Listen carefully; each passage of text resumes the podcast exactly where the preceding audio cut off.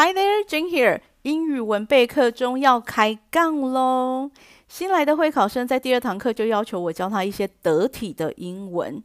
等一下，Bear with me for a moment. Wow, hold your horses. Slow down. Hold your water. Hang on, hang on a minute. Hold on, hold on a minute. Wait a second. 等一下，我知道你在想什么。我又要炫耀那一班我已经毕业的天使会考生了，不是哦。要求我教得体英文的是今年的新生哦。Bear with me for a moment。我先讲解一下“等一下”的英文用法，我再来告诉你我教了哪一些得体的英文。Bear with me for a moment。Bear 就是用来指熊的那个单字，动物的那个熊。那当做动词呢，有忍受、承担、生小孩的意思。那这个单字也很好记，也很好联想。生小孩需要忍受、承担，尤其你生到的是一个熊孩子的时候，You just have to grin and bear it。所以呢，需要别人耐心的等候你做完一件事情的时候，你可以说。Bear with me for a moment。等我一下，等我把“等一下”这个英文用法讲解完哦。Wow, hold your horses。这个片语呢是提醒对方不要冲太快。Hold 这个字有暂停、等待的意思。Hold your horses，让马匹呢停在原地不动，衍生为等一下，不要急的意思。第三个，slow down，跟上一个片语 hold your horses。很类似，就是不要冲太快的意思。One swallow doesn't make a summer。不要只有根据一个小小的事件就做出结论，以为事件呢一定往某一个方向去发展。像我问会考生说，fresh 新鲜这个单字可以用来形容什么呢？一号会考生就说鱼，good good answer。二号会考生说韩国鱼，well。三号会考生说：“那个臭酸了。” Wow, slow down. That one is on you. 你以为师生之间透过引导而产生出来的良性对话，实际上并不存在，每天都很失控。就像我刚刚讲的那样。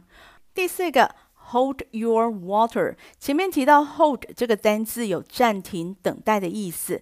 Hold your water，控制你体内的水，不要冲动，要有耐心。那这里的水指的是身体哪部分的水呢？这个超出国中会考的范围了，跳过跳过。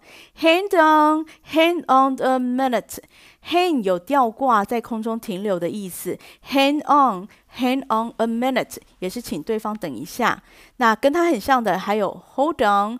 Hold on a minute，这个国中英文第一册就出现了，但是会考没有考过，甚至连 hold 这个单字出现的频率也是少到一个不可思议。我印象中有一题是 What is the teacher holding in her hand？给你一点提示：It's long, hard, sometimes soft and narrow. What do you think the teacher is holding in her hand? It's a ruler. Don't get too dirty. Wait a second. 等一下，呃，其实我们只要背最后这个片语就够用啦。我这边列举了七个等一下的英文惯用语，有人其实只需要一个就好了。那如果你是白雪公主的话，那你就七个轮流用。笔记都在部落格上面，需要的时候自己去翻翻找找啊。回到得体的英文，平常面对会考生，我说话一向很得体，但会考生不想要得体，他想要的是 dirty。这不难啊，国中基本英文一千两百单里面就有啦。会考生的眼睛就瞬间亮起来了，终于学习的动机被启动了。嘿嘿，你想听，我还偏不讲给你听呢。You're so sick。Sick 这个单字呢，在字典上面的意思是生病，那实际上就是有变态的意思。所以当生病不舒服的时候呢，通常我们就会说 I'm not feeling well，而不会说 I'm sick。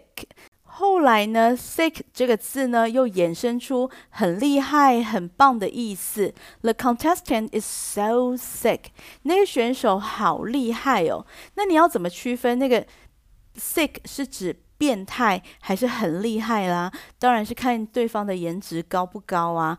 你以为大家看选秀节目是看表演厉不厉害吗？当然不是啊，当然是看颜值高不高啊！你觉得我在课堂上面是这样讲的吗？没有啊，但 Podcast 可以。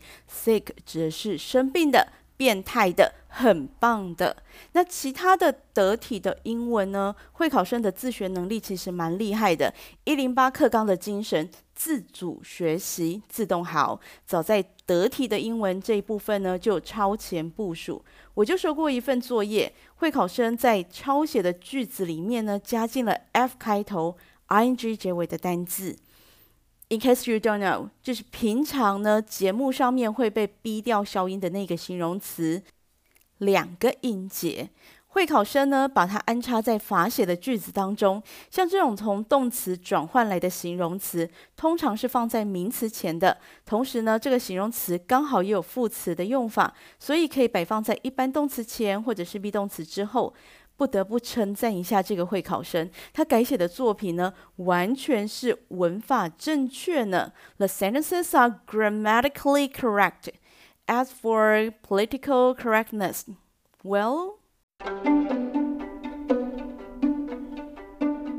喜欢今天的节目吗？别忘了订阅、分享、留言鼓励。大家如果对节目内容有任何的想法，或想更深入了解哪方面的主题，都欢迎到网页上留言，我会挑选适合的主题在节目中讨论。This is Jane. Until next time.